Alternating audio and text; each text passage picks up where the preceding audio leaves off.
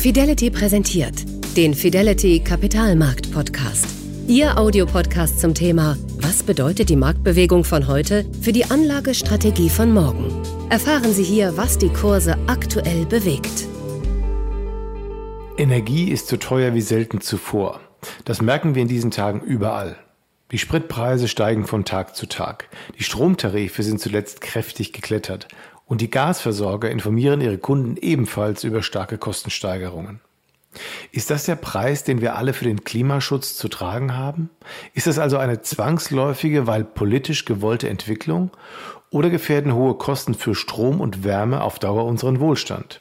Und wir täten gut daran, bald gegenzusteuern. Darüber habe ich mit Professor Andreas Goldtau gesprochen. Er erforscht am Potsdamer Institut für transformative Nachhaltigkeitsforschung die Auswirkungen der Energiewende auf unseren Wohlstand und die globale Chancengleichheit. In unserem Gespräch geht Goldtau auch auf zwei populäre Mythen über die Energiewende ein. Mythos Nummer eins: Der hohe Gaspreis wird von Russland ferngesteuert. Mythos Nummer zwei: Die Lösung für die Energiewende lautet Kernenergie. Im Podcast hören Sie, warum Goldtau beides für Unsinn hält. Er erklärt, warum es für Staaten bei der Energieversorgung so wichtig ist, Optionen zu haben, selbst wenn sie sie nicht nutzen. Und er hat mir skizziert, wie im Energiesystem der Zukunft die Konsumenten zu Prosumenten werden. Im zweiten Teil unseres Podcasts wird es dann im Detail um die sozialen Fragen gehen. Hören Sie dort ein leidenschaftliches Plädoyer für die Globalisierung, Goldtaus Einschätzung zur Rolle der EU und zur Zukunft der OPEC-Staaten. Schreiben Sie mir gern, ob Sie die Einschätzungen teilen oder andere haben. Den Kontakt finden Sie in den Anmerkungen. Ich freue mich auf den Austausch. Herr Professor Goldtau, vielen Dank, dass Sie uns heute zur Verfügung stehen, um mit uns ein paar sehr wichtige und aktuelle Aspekte in Bezug auf die Energiewende zu erläutern. COP26 liegt ja gerade hinter uns. Ein Hauptfokus war dort natürlich der Klimawandel und die Klimawende und das mediale Interesse war gigantisch. Und bei allen Forderungen und Maßnahmen sollte man aber nicht vergessen, dass die Welt eben nicht nur schwarz-weiß ist, sondern einige viel wichtige Nebenbedingungen oder auch unerwünschte Nebeneffekte bei der Diskussion oft ausgeblendet werden. Und wir wollen natürlich die Klimawende, aber nicht unbedingt auf Kosten des Wohlstandes oder eben auch nicht auf Kosten der Gerechtigkeit und der Chancengleichheit. Und das gilt es heute ein bisschen aufzuarbeiten. Und daher freue ich mich sehr, dass Sie heute dabei sind. Steigen wir gleich ein und äh, mit einem Thema, was vielleicht schon eine Nebenbedingung auch der, ähm, des Klimawandels ist, die Energiekosten, die ja zuletzt sehr stark gestiegen sind. Der Preis gerade hier in Europa für Gas hat sich seit dem vergangenen Jahr mehr als verdoppelt und auch die Preissteigerung bei Rohöl und Strom sind beträchtlich. Steht uns hier aus Ihrer Sicht ein teurer Winter bevor? Ja, ich denke, das kann man durchaus so sagen. Äh, was wir ja gerade sehen, sind äh, starke Marktdynamiken, die man jetzt nicht einfach so ausbremsen kann. Wir haben eine starke äh, Erholung der Weltwirtschaft in Asien, in den USA, auch in Europa. Wir haben eine starke Produktionsausweitung in der Industrie jeweils dort. Wir hatten auch klimatische Bedingungen, die jetzt nicht unbedingt optimal waren. Denken wir an den letzten Winter und der wird jetzt vielleicht auch kalt. Wir hatten im Sommer im Übrigen auch sehr, sehr heiße Bedingungen. Wir erinnern uns, es gab äh, Feuer am Polarkreis und äh, äh, in, in Südeuropa. Das heißt, wir hatten einen sehr heißen Sommer und das erforderte eine hohe Energiekonsumtion. Das heißt also auch vor allem im Bereich der Kühlung von Häusern und auch ähm, eben im Strombedarf. Und alles hat halt dazu geführt, dass die Nachfrage sehr stark nach oben gegangen ist. An den Rohstoffmärkten, haben Sie schon angesprochen, sehen wir das genauso. Der Ölpreis ist jetzt gestiegen, obwohl die OPEC gestern äh, angekündigt hat, ihre Förderangebote etwas auszuweiten. Also äh, auch das ist jetzt nicht unbedingt Spekulation, sondern das sind schlicht Fundamentaldaten, die uns da, ähm, die uns da entgegenschlagen. Und mit einiger Verzögerung schlägt sich eben das, was auf den Rohstoffmärkten passiert, schlicht auch beim Verbraucher nieder. Ähm, nicht direkt, aber mit einiger Verzögerung. Und was wir halt sehen werden, ist jetzt nicht unbedingt ein Engpass. Wir sehen, werden nicht einen Engpass in Strom, Gas oder Öl sehen, aber wir werden hohe Preise sehen. Und äh, das ist jetzt auch absehbar, da gibt es jetzt absehbar auch keine Trendwende. Also wir werden bis ins Frühjahr hinein, gerade im Gaspreisbereich, einen hohen Gaspreis haben. Auch bei Strom wird es ähnlich sein. Der wird übrigens noch höher gehen. Ab äh, Januar 2022 kommt die nächste Stufe der CO2-Bepreisung. Das ist eine gewollte, eine politisch gewollte Steuerung des Konsumverhaltens der Menschen und äh, der Wirtschaft über den Preis. Und all das heißt halt letzten Endes, ja, wir werden ähm, einen Energiepreis bekommen, der höchstwahrscheinlich sich eher nach oben entwickelt und nicht nach unten. Darauf sind wahrscheinlich viele Konsumenten noch nicht so richtig eingestellt und vielen ist noch nicht klar, was das auf Dauer bedeuten kann, nehme ich an. Jetzt ist ja auch die Frage, ob Russland gerade diese Energiekrise eben nutzt als Druckmittel auch, um diese Nord Stream 2 Pipeline in Betrieb nehmen zu können. Da gibt es ja viele Diskussionen drum. Ähm, wie brisant ist diese Lage aus Ihrer Sicht und wie berechtigt sind diese Vorwürfe aus Ihrer Sicht, dass Russland das eben als entsprechendes Druckmittel einsetzen könnte? Also generell denke ich, dass, ähm, dass wir vielleicht noch mal einen Schritt zurückgehen müssen und die Frage stellen müssen, was ist da auf den Gasmärkten los? Und äh, was wir ganz prinzipiell sehen, ist etwas, haben wir auch gerade schon kurz andiskutiert, es gibt halt einfach schlicht eine hohe Nachfragesituation und äh, die trifft nicht unbedingt ein auf, auf ein ausgeweitetes Angebot. Jetzt ganz konkret, das Flüssiggas, das gerade aus den USA rauskommt, das geht nicht nach Europa, sondern es geht nach Asien. In Asien gibt es eine hohe Nachfrage, aber sie zahlen noch höhere Preise und damit geht dieses LNG, dieses Flüssiggas eben an Europa vorbei äh, in eine sehr dynamische Weltregion. Ähm, jetzt könnte man sagen, na ja, warum liefert Russland nicht mehr und versucht dann eben diesen äh, potenziellen Engpass aufzufangen? Und die Antwort ist, die brauchen selber viel im Moment. Also es ist ja auch äh, auch die russische Wirtschaft hat in diesem Sommer und auch jetzt im Herbst mehr Gas verbraucht als gedacht. Die Förderung ist nicht dementsprechend ausgeweitet worden, aus vielen Gründen nicht. Und damit haben wir eine Knappheitssituation. Äh, die ist primär einfach mal erstmal so festzustellen. Da ist Politik jetzt relativ fern davon. Auch die große Geopolitik hat da relativ wenig mit zu tun, sondern das sind einfach schlicht Fundamentaldaten. Was die Russen natürlich jetzt sehr, sehr gut machen, ist, sie nutzen das kommunikativ. Sie sagen also, naja, wir könnten ja das Gasangebot ausweiten. Würdet ihr denn die Nord Stream 2 Pipeline in Betrieb nehmen lassen und, und versuchen dadurch natürlich Druck aufzubauen? Aber äh, das, die, die erste Frage, die sich da stellen würde, ist, können die überhaupt mehr liefern? Und ich würde sagen, in Russland ist der Winter kälter als bei uns. Die brauchen das erstmal selber. Und äh, zum Zweiten, wenn ich jetzt den Schätzungen so glaube, ist in der Tat auch äh, die Kapazitätsausweitung nicht mehr allzu groß vom Potenzial her. Insofern ist das für mich eher primär eine, ähm, eine gute kommunikative Str Strategie, die die Russen fahren. Die ist nicht besonders schön für uns als Europäer. Äh, aber wir sollten jetzt vielleicht den Russen nicht jedes Mal auf den Leim gehen, wenn die sagen, naja, wir drehen euch den Gashahn ab, wenn ihr nicht das tut, was wir wollen. Denn da ist noch ein anderer Aspekt wichtig. Ich meine, wir können jetzt natürlich, äh, wir, können jetzt von, den, von der russischen Seite gerne das Signal bekommen, dass wir jetzt doch bitte als Europäer diese Nord Stream 2 Pipeline in Betrieb nehmen sollen. Aber so wie Europa aufgesetzt ist und wie es regulatorisch organisiert ist, kann das gar keine Bundesregierung tun. Das kann auch die EU-Kommission gar nicht tun. Politische Akteure generell können das nicht tun, sondern das sind unabhängige Netz Regulierer. In Deutschland ist es die Bundesnetzagentur. Wenn sich jetzt die Bundesregierung hinstellen würde und sagen würde, liebe Bundesnetzagentur, nimm doch mal Nord Stream 2 in, in Betrieb, dann ist das nächste, was wir sehen werden, äh, dass, dass jemand äh, zum Gericht geht und, und gegen diese Entscheidung vorgeht, dann das ist politische Einflussnahme. Das heißt also, selbst wenn die Russen wollten, dass die Politik etwas tut und selbst wenn die Politik in Deutschland oder auf EU-Niveau äh, dieses, äh, dieses ähm, äh, diesem entsprechen möchte, selbst dann funktioniert das nicht, denn wir haben unabhängige ähm, Regulierer und wir haben eine, eine sehr, einen sehr marktliberal organisierten Gasmarkt. Insofern, ich wäre da etwas entspannter, was vor allem die russischen Drohungen angeht. Die Russen verdienen gutes Geld bei uns und äh, es gibt einen sehr hochpreisigen primären Exportmarkt, den Gazprom hat, als Exportmonopolist der russländischen Föderation.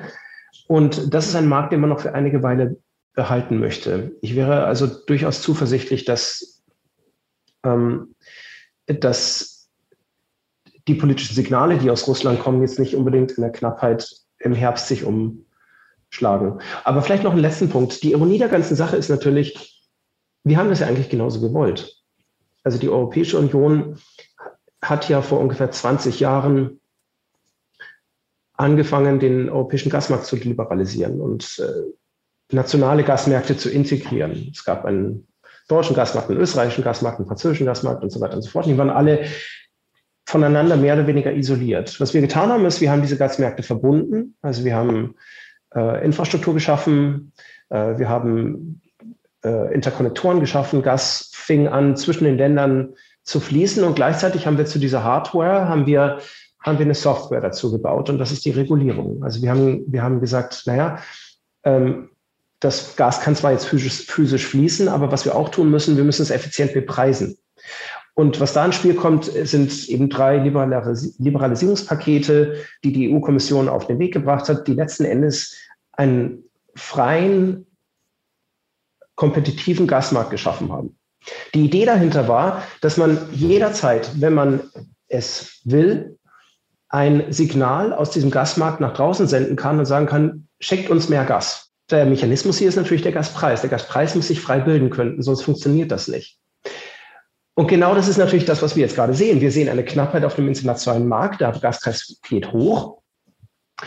Und im Endeffekt haben wir es nicht mit einer Situation zu tun, wo, ähm, wo in irgendeiner Art und Weise Knappheit zu befürchten ist, sondern schlicht ein hoher Gaspreis. Wir werden einfach schlicht mit den Asiaten in, äh, in Wettbewerb treten müssen und sagen müssen, was zahlt ihr für euer LNG-Cargo? Okay, dann legen wir dasselbe Geld auf den Tisch oder vielleicht ein bisschen mehr. Denn unsere äh, unsere Verflüssigungskapazitäten in Europa, die sind relativ hoch, sie werden nur einfach nicht genutzt. Sie liegen ja frei. Wir könnten sie nutzen, dafür müssten wir einfach mehr Geld zahlen. Insofern, ich wäre ein bisschen entspannter, was die Russen angeht, was die Lieferung angeht und vor allem was die ganze Frage Nord Stream 2 angeht. Wir haben einen kompetitiven, gut regulierten, funktionierenden Gasmarkt, der seine Preissignale, genau das soll er tun und jetzt schauen wir mal, was der Winter bringt. Und mal von der anderen Seite gefragt, die Abhängigkeit von Russland ist ja nach wie vor sehr, sehr hoch, gerade von Deutschland. Ist das etwas, weil Sie gerade von LNG auch sprachen, aus anderen Ländern, was wir viel zu wenig nutzen, ist das nicht etwas, was wir breiter diversifizieren sollten, um damit einfach mehr ähm, andere Möglichkeiten für Energieimporte sozusagen zu gewährleisten? Ich meine, diese Diversifizierung ist immer gut. Man sollte sich jetzt nie auf einen äh, Anbieter verlassen. Das macht man ja auch an anderer Stelle nicht. Bei uns auch im Finanzgewerbe, genau.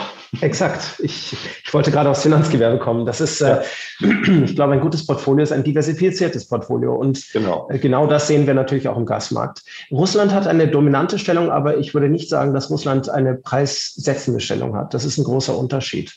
Also die Tatsache, dass Russland knapp an 50 Prozent rankommt ähm, im, im europäischen Importmix, ist äh, eine dominante Stellung, aber es ist keine Stellung, die Russland erlaubt, den Preis unilateral zu setzen.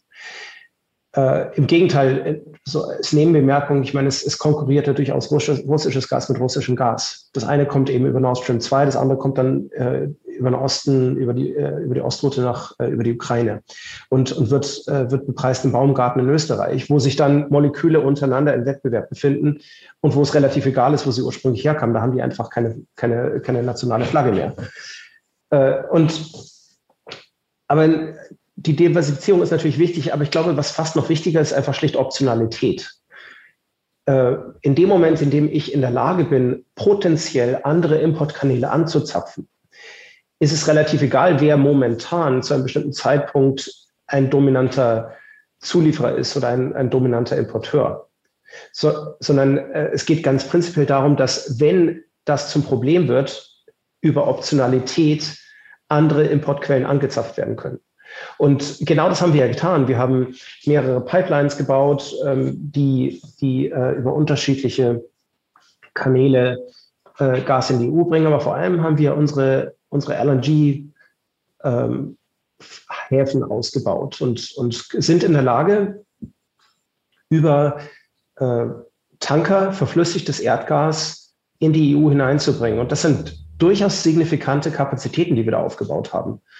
Äh, wir könnten nominal, also nominal, nicht praktisch, aber nominal äh, die russischen Importe mehr, mehr oder weniger durch LNG ersetzen.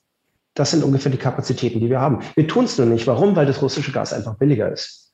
Ja. Und da sind wir wie beim Preis. Es geht wirklich meiner Meinung nach nicht, nicht darum, ob wir hier einen, einen Spieler haben, der dominant Marktpreise setzen kann, sondern es ist halt die Frage, von wem wollen wir das Gas haben? Und die Antwort ist im Moment von demjenigen, der das beste Angebot macht. Das sind immer noch die Russen. Das leuchtet vollkommen ein. Wie sehen Sie denn generell die Rolle von Gas äh, bei der Energiewende. Das war ja, ist, ist ja als Brückenbrennstoff quasi auch äh, annonciert worden. Lässt sich das Versprechen jetzt bei der aktuellen Situation noch halten? Wenn wir auf die Pläne der EU-Kommission schauen, dann ähm, ist es relativ klar, dass wir dekarbonisieren und zwar auch relativ bald. Nicht jeden Sektor sofort. Ähm, aber bis 2050 müssen wir klimaneutral sein, CO2-neutral. Das Zwischenziel ist 2030. Da müssen wir 55 Prozent äh, Reduktion geschafft haben in den CO2-Emissionen verglichen mit, mit 1990, 1990. Was das bedeutet, ist, dass letzten Endes bis 2030 die Energie nach, der Energiemix in Europa relativ stabil bleibt. Bis auf die Kohle, die verschwindet. Die geht relativ schnell raus, wird ersetzt durch Erneuerbare. Aber Gas und Erdöl bleiben noch im Moment dort, wo sie sind. Ab 2030 ändert sich das. Ab 2030 geht die Erdölnachfrage in Europa zumindest nach den gängigen Szenarien äh, runter und ebenso die Gasnachfrage. Das ist gewollt.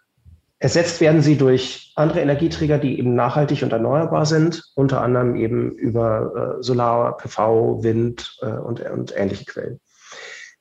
Was man aber noch macht, ist, man, ähm, man stellt sicher, dass nicht mehr zumindest öffentliche Gelder in fossile Infrastruktur hineingesteckt werden. Also die sogenannten Projects of Common Interest, die zentral sind, um sowas wie Energieinfrastruktur Struktur unter anderem aufzubauen und weiterzutreiben in der EU, die werden keine fossilen Infrastrukturen mehr enthalten. Also keine Gaspipelines, keine, ähm, keine Kohlekraftwerke oder ähnliches in der Richtung. Die Europäische Investmentbank wird keine fossilen Projekte mehr unterstützen mit öffentlichem Geld. Seit diesem Jahr ist das vorbei und in Zukunft werden es nur noch erneuerbare und nachhaltige Energieprojekte und Infrastrukturprojekte sein, die sie unterstützt. Das heißt, was man hier macht, ist, man, man schwenkt nicht nur in, den, in der Zielsetzung um, sondern auch in der Frage, wo öffentliche Gelder hinlaufen. Und zum Dritten versucht man, äh, das ist natürlich sehr wichtig, den Privatsektor anzureizen und zu sagen, könnt ihr nicht bitte in, den, in die richtigen Sachen investieren? Und dazu schafft man die EU-Taxonomie. Also letzten Endes eine, ein Regelbuch, in dem steht auf der einen Seite, hier sind die Sachen, die sind grün, die finden wir gut. Und auf der anderen Seite steht, hier sind die Sachen, die sind braun, die finden wir nicht gut.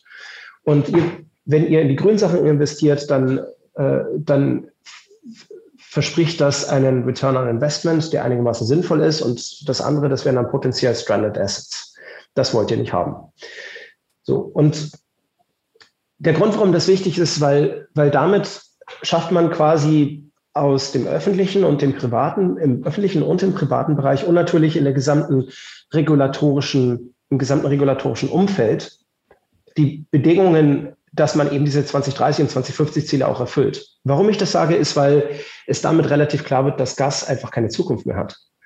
Äh, wenn, wenn Gas wirklich eine Brückentechnologie sein soll, dann ist die Brücke recht kurz. Also ich würde sagen, die reicht vielleicht bis in die frühen 30er hinein und das war's dann. Und ist das realistisch, dass das auch alles so funktioniert? Wir haben eine Komponente noch nicht genannt. Ich gebe zu, es ist eine etwas äh, brisante Diskussion, das Thema Kernkraft, weil es ja irgendwo ein, ähm, wie soll ich sagen, ein Nischendasein führt. Das ist in vielen Ländern wie bei uns auch nicht gewollt und wahrscheinlich auch unrealistisch, dass darauf nochmal zurückgegriffen wird. Aber wäre das aus Ihrer Sicht eine gute Variante, um die Sache sozusagen ähm, realistischer und stabiler aufzustellen? Oder kommen wir auch ohne die Kernkraft, also wir aus, andere Länder haben es ja, aber ähm, reicht das aus insgesamt für diese Energiewende? Also es sind, glaube ich, zwei Sachen dazu zu sagen. Und das ist ziemlich unabhängig davon, wie man zur Kernkraft steht. Die ist ja wirklich, das ist eine Technologie, die ist ja sozial, soziopolitisch sehr stark aufgeladen. Und äh, in die Richtung will ich gar nicht hin. Ich glaube, es gibt da zwei Dinge, die, die da wichtig sind. Zum einen muss man sich, glaube ich, verdeutlichen, wie das Energiesystem der Zukunft aussehen wird. Das Energiesystem der Zukunft ist ein sehr dezentrales System. Das ist ein System, in dem äh, regionale Realitäten, Energiegeografien, zum Beispiel mit der Frage, was kann dort an Energieressourcen genutzt werden? Ist es Wasserkraft? Ist es Wind? Was ist es? Ein Energiesystem, in dem diese regionalen Energiegeografien sehr viel stärker zum Tragen kommen.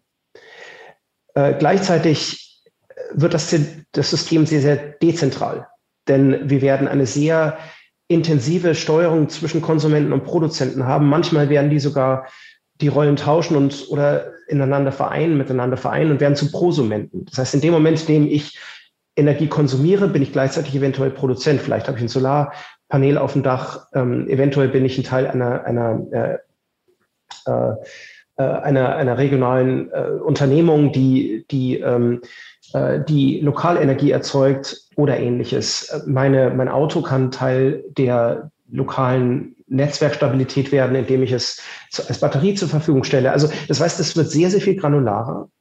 Und im Umkehrschluss allerdings muss halt das verschwinden, was vorher das Energiesystem ausgemacht hat, nämlich eine sehr zentrale Versorgung, Energie-Input, Konversion, Energie-Output und dann zum Schluss die Verteilung an den Endkonsumenten und die Industrie. Ähm, warum ist das wichtig? Weil Nuklearreaktoren ähm, sind einfach Anlagen, die ein, auf, in kurzer Zeit eine riesige Menge an Energie liefern, aber sehr zentral. Und in einem sehr dezentral organisierten System haben die einfach schlicht keinen Platz mehr. Wir reden ja nicht mehr über so ein Problem wie die Grundlast. Die Grundlast wird ein Stück weit oder größtenteils einfach schlicht verschwinden. Man braucht Backup-Kapazitäten, über die muss man sich Gedanken machen, aber dieses, diese Idee der Grundlast, die man zum Beispiel über Kernkraft lösen muss, die ist nicht mehr da. Das heißt also, große Kernkraftwerke haben einfach schlicht in dem System keinen Platz mehr. Sie stören im Gegenteil. Ne? Sie, sie können potenziell Instabilitäten erzeugen in einem System, das einfach sehr dezentral, smarter, äh, sehr viel reaktiver auf, auf, auf Konsumentenverhalten organisiert ist. Und damit werden sie eher zum Problem als zur Lösung. Mhm. Aber die zweite Sache, die hier wichtig ist, ist, äh, Kernkraftwerke haben einfach eine unfassbar schlechte Ökonomie. Äh, sie kosten extrem viel Geld Mhm. Sie, werfen nicht sehr viel Geld ab. Äh, die, die Input-Faktoren, die reingehen im, über die Brennstoffe, sind sehr volatil im Preis. Und äh, was wir jetzt gerade bei Hinkley Point C sehen, das erleben die Briten gerade ja hautnah, ist, ähm, es kann gerne mal 10, 15 Jahre länger dauern, bis so ein Kernkraftwerk steht. Und die Preise sind dramatisch hoch. Damit ist die Kernkraft meiner Meinung nach raus. Denn äh, wir haben einen systemischen Grund und gleichzeitig haben wir äh, ein, eine schlechte Preisstruktur verglichen mit anderen Energieträgern und sehr lange Zeithorizonte hinein in eine Zeit, die wir gar nicht mehr haben. In 15 Jahren wollen wir ganz woanders stehen. Wenn wir jetzt anfangen, auf Kernkraft zu setzen, um heutige Energieprobleme zu lösen, dann löst die vielleicht irgendwelche Probleme morgen in 10, 15 Jahren. Aber da sind wir schon sonst wo. Die Kernkraft wird nicht die Lösung sein. Es wird ähm, ähm, es wird eventuell eine Möglichkeit geben, über modulare Reaktoren, Reaktoren nachzudenken, äh, die eventuell in bestimmten, aber wahrscheinlich auch Nischenbereichen Anwendung finden. Ich möchte aber ganz ehrlich gesagt auch nicht drüber nachdenken, was passiert, wenn jeder sich seinen Reaktor in den Garten stellen kann. Das ist vielleicht ja. ein bisschen übertrieben, aber, äh, aber das ist eine Proliferation von einer Technologie, die nicht proliferiert werden sollte, schon gar nicht in Länder, die damit Zugang dazu bekämen. Ich glaube, ich, dabei lasse ich das mal kurz. Herzlichen Dank, Herr Professor Goldtau, für die deutlichen Worte. In der Tat würde die Proliferation von Kernkraftanlagen, also die schnelle und breite Streuung über die ganze Welt, wohl manchen unruhig schlafen lassen. Die Alternative liegt, wenn ich sie richtig verstehe, in steigenden Energiepreisen. Darüber und die weltweiten sozialen Folgen sprechen wir dann im zweiten Teil. Wir hören uns. Ihr Carsten Röhmheld. Das war der Kapitalmarkt-Podcast von Fidelity mit Carsten Röhmheld. Weitere Informationen finden Sie auf fidelity.de. Wertentwicklungen in der Vergangenheit sind keine Garantie für zukünftige Erträge und Ergebnisse. Der Wert von Anteilen kann schwanken und wird nicht garantiert. Anleger werden darauf hingewiesen, dass insbesondere Fonds, die in Schwellenländern anlegen, mit höheren Risiken behaftet sein können. Die dargestellten Standpunkte spiegeln die Einschätzung des Herausgebers wider und können sich ohne Mitteilung darüber ändern. Daten und Informationsquellen wurden als verlässlich eingestuft, jedoch nicht von unabhängiger Stelle überprüft. Eine detaillierte Beschreibung der mit den jeweiligen Fonds verbundenen Risiken finden Sie in den entsprechenden Fondsprospekten. Fidelity übernimmt keine Haftung für direkte oder indirekte Schäden und Verluste. Weitere Informationen finden Sie unter fidelity.de.